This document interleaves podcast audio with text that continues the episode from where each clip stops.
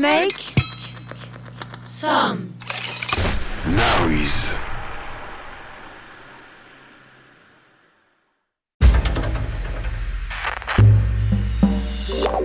Vibrato. Les musiciens racontés par leurs instruments. Vibrato. Présenté par Mathieu Baudou. Avec le soutien de la SACEM.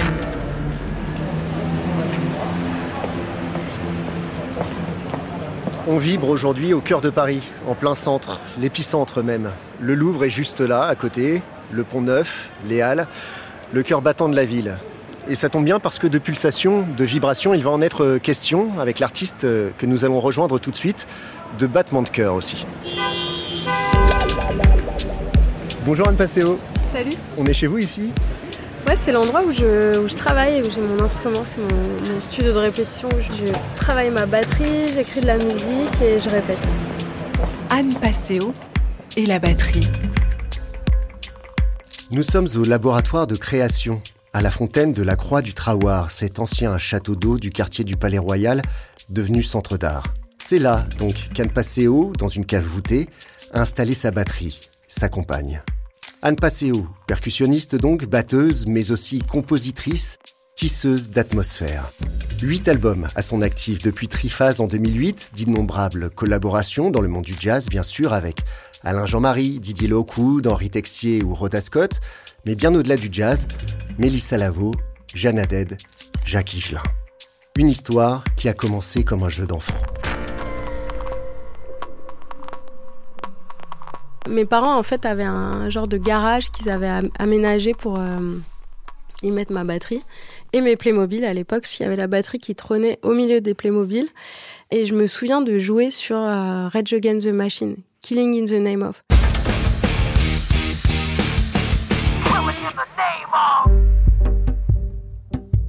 À la télévision à l'époque, il y avait de la musique partout. Il y avait des groupes partout qui jouaient live tout le temps, tout le temps, euh, même les émissions pour enfants, il y avait des groupes qui jouaient.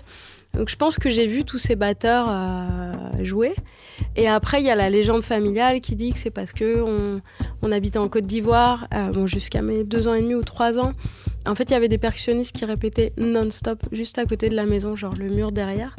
Et dans la famille, on dit que c'est de là qu'est venu ce, ce goût euh, pour le rythme et pour la musique. Mes parents m'avaient inscrit au conservatoire de Niort. Et au début, en fait, ils me faisaient faire de la caisse claire et, du xylophone. Je me revois avec ma petite caisse claire dans ma chambre en train de travailler mes exercices. Et puis après, il y a eu ce coup d'état. J'avais 10 ans où je suis allée voir le prof et je lui ai dit, je pense qu'il a dû halluciner en fait, du haut de mes 10 ans et de mes, mes 1 mètre, même pas 1 mètre, parce que j'ai toujours été petite en taille, et de lui dire, écoutez monsieur, si vous me faites pas faire de la batterie, euh, j'arrête la musique. Et donc là, euh, bah voilà, ça a été la batterie.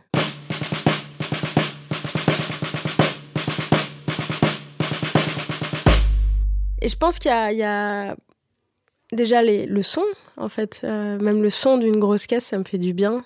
Je, compare souvent ça à comme si on se baigne dans l'océan. Où par exemple, on va être tendu, stressé, on se baigne euh, un quart d'heure et c'est comme si tout avait été absorbé, toutes les ondes négatives. Bah, la, batterie, c'est pareil.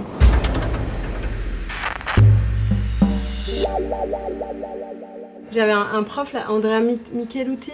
En fait, il me disait, euh, pour faire un bon shabada, faut déjà arriver à faire swinger des noirs. Et du coup, j'ai passé des heures et des heures et des heures à faire juste ça.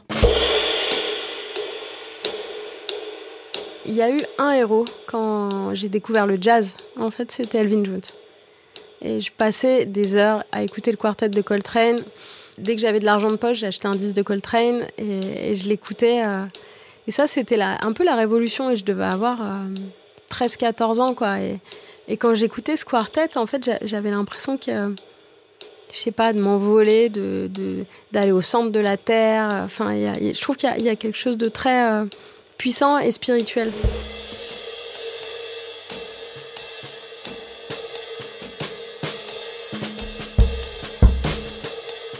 Un peu plus tard, il y a eu Brian Blade. Je crois qu'avec Calvin Jones, c'est mes deux batteurs préférés. Par son ouverture à, à d'autres musiques, enfin, il a joué avec Johnny Mitchell euh, et encore plein de monde, en plus de Wayne Shorter, etc. Mais en fait, je trouve ça. Et puis, c'est un batteur qui, sait vraiment se mettre au service.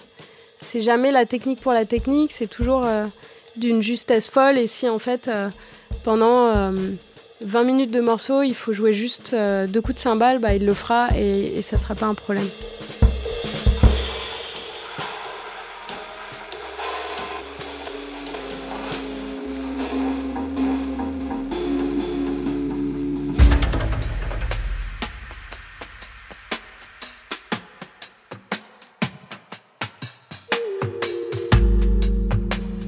Un plaisir fou à jouer des choses simples pendant des heures, en fait. Et, c'est aussi quand tu lis en fait des interviews de sociologues ou, euh, ou même des, par exemple, Corinne Sombrin qui est chamane, mais qui, du coup, elle a étudié aussi avec la science. En fait, le, la répétition amène la transe aussi.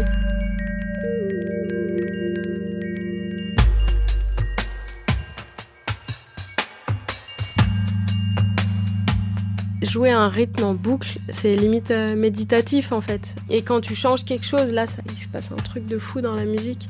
Ça me fait rire parce que ma mère me dit toujours Ouais, Anne, euh, on t'entend pas assez à tes concerts, tu prends pas assez de solo, et puis quand t'accompagnes les autres, tu te mets pas assez en valeur. Et elle me dit Je comprends pas, quand tu joues pour les autres, on t'entend mieux. Et je lui dis Bah oui, mais en fait, c'est hum, la musique que j'écris, euh, elle, elle nécessite pas d'avoir un batteur qu'on met dans tous les sens, quoi. Justement, il faut tenir la maison, garder le refuge et, être dans la terre pour que le reste puisse s'envoler, parce que sinon ça marche pas en fait. Je jouais tout le temps. En fait, dès que je rentrais à la maison, j'allais jouer de la batterie. Euh, quand j'étais en cours, je me souviens au lycée, euh, je travaillais des trucs sur les, les, bureaux de classe et les profs pétaient les plombs et venaient me taper sur les doigts pour que j'arrête. À chaque fois que j'arrivais dans une soirée, je jouais de la musique avec tout ce que je trouvais. Ça pouvait être avec un faitout, euh, des casseroles, euh, des cuillères en bois, des verres. Euh, et je, faisais de la musique sur tout ce qui passait, ou même dans le métro. Je montais dans le métro, je commençais à taper sur les portes. Enfin, c'était omniprésent.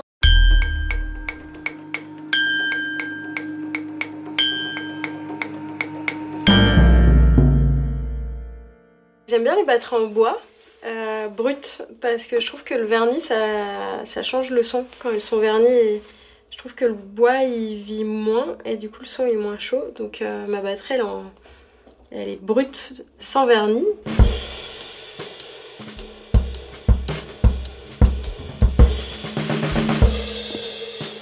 Qu'est-ce qu'elle dirait de moi ma batterie? Peut-être que je la fais bien euh, résonner ou vibrer.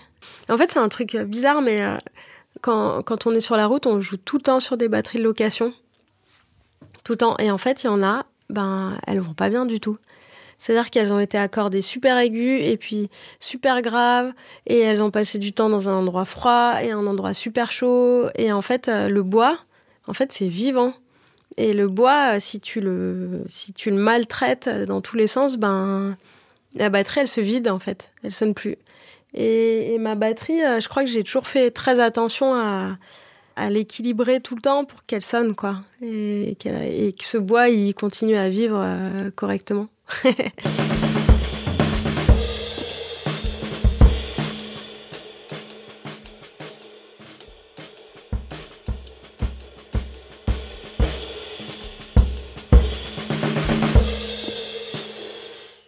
Il y a eu euh, un premier déclic, euh, c'était au Festival des enfants du jazz à Barcelonnette, où il y avait Kenny Garrett sur scène. C'était la tournée euh, du disque qui s'appelle Songbook. donc il y avait Chris Dave à la batterie. Là, je devais avoir peut-être 14 ans, 13 ans, 13-14 ans, et d'être en train d'écouter ce concert et de me dire c'est ça que je veux faire. Et donc après le lycée, j'ai euh, fait, tout le monde m'a dit Anne, il faut que tu aies un diplôme. Donc j'ai fait musicologie en fait à Saint-Denis, à la fac de Saint-Denis pendant un an et deux mois. Cette deuxième année, j'étais euh, dans un cours d'écriture classique. C'est des, maths, quoi. Et de me dire, mais en fait, c'est pas ma place, c'est pas mon endroit. Et du jour au lendemain, j'y suis pu retourner et je me suis dit, ben, ça sera ça pour toujours, en fait. Et ça, peut pas être autre chose. Donc, il y, a, eu ce déclic de me dire, euh, voilà, j'y vais et, je mets euh, toutes les chances avec moi. Donc, je passais 8-10 heures dans un, local qui était un parking à Vincennes, fallait traverser une partie du bois pour y aller. Il n'y avait pas de toilette. Euh, il faisait froid. J'étais obligée de jouer avec des genres de mitaines. Mais euh, j'ai bossé euh, comme une dingue, quoi. Et du coup, bah, je suis rentrée au CNSM. Et là, ça a été le début de... bon bah voilà, c'est je, je prends cette direction-là, franchement quoi.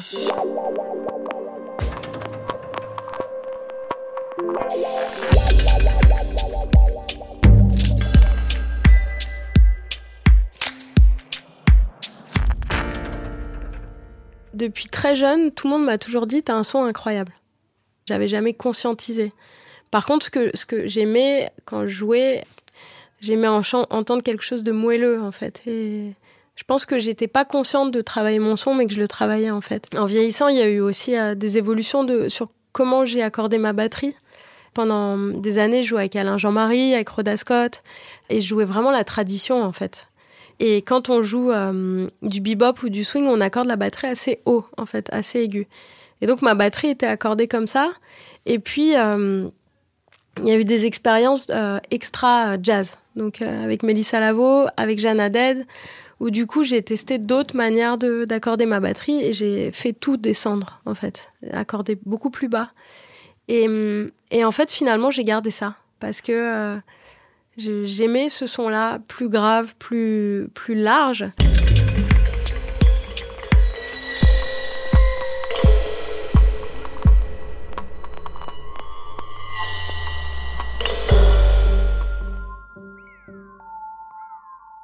J'ai toujours été dans un truc de euh, travail constant. Mais, la batterie, euh, je sais que pendant le, le premier confinement, je pensais ne pas toucher la batterie pendant trois mois. Et en fait, il s'est trouvé que là où j'étais, il y avait un voisin qui avait une batterie. Et donc j'en ai joué, mais euh, j'ai eu comme... Enfin, il s'est passé un drôle de truc dans ma tête. Je me suis dit, à quoi bon? J'avais, j'avais la sensation que... Euh, tout, en fait, tout s'annulait. En fait, mon, mon pire cauchemar, c'est de pas pouvoir jouer et de pas pouvoir être sur scène. Et en fait, il était en train de se réaliser. J'ai mis un, long moment avant d'aller euh, chez le voisin pour jouer. Parce que en fait, j'avais l'impression qu'à chaque fois que je jouais, ça allait me faire du mal. Parce que je ne savais pas où on allait, en fait. Et après, au bout d'un moment, je me suis dit, bon, vas-y, la, batterie, elle était, était vraiment pourrie, cette batterie. Du coup, j'avais pris des casseroles aussi. Je me suis dit, tant qu'à avoir une, batterie pourrie, autant euh, amener des sons un peu, un peu étranges. Et je m'éclatais avec, euh, ou je cherchais des rythmes, mais j'avais pas l'impression d'être dans un travail, quoi.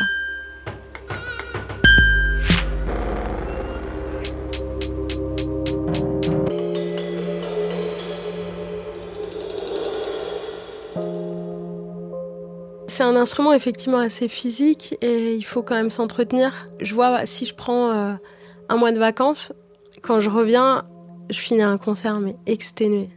Ça demande de, bah, de pratiquer régulièrement quoi. Et après, selon les styles de musique, euh, par exemple quand je jouais avec Jeanne Dead, elle me demandait de jouer très fort.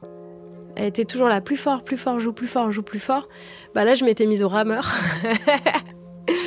parce que ça me permettait de, de taper plus, quoi, et d'envoyer encore plus.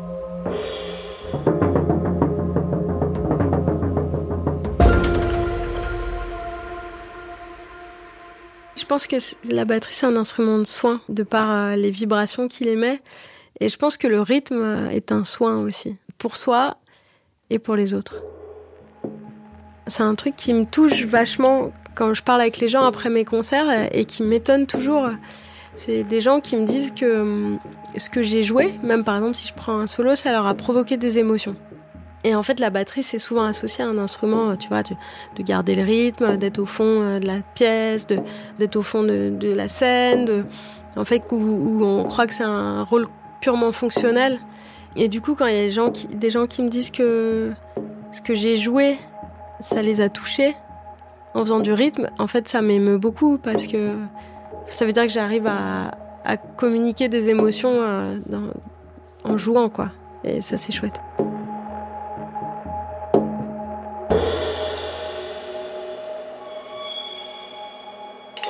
Vibrato.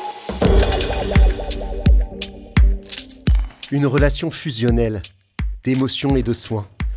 C'est ce qui unit Anne Passeo et sa batterie. Instrument bien vivant qui l'accompagne depuis le garage de son enfance jusqu'à cette cave voûtée où elle nous a reçus aujourd'hui. À bientôt dans Vibrato avec une nouvelle rencontre entre un instrument et son musicien. Vibrato. Les musiciens racontés par leurs instruments.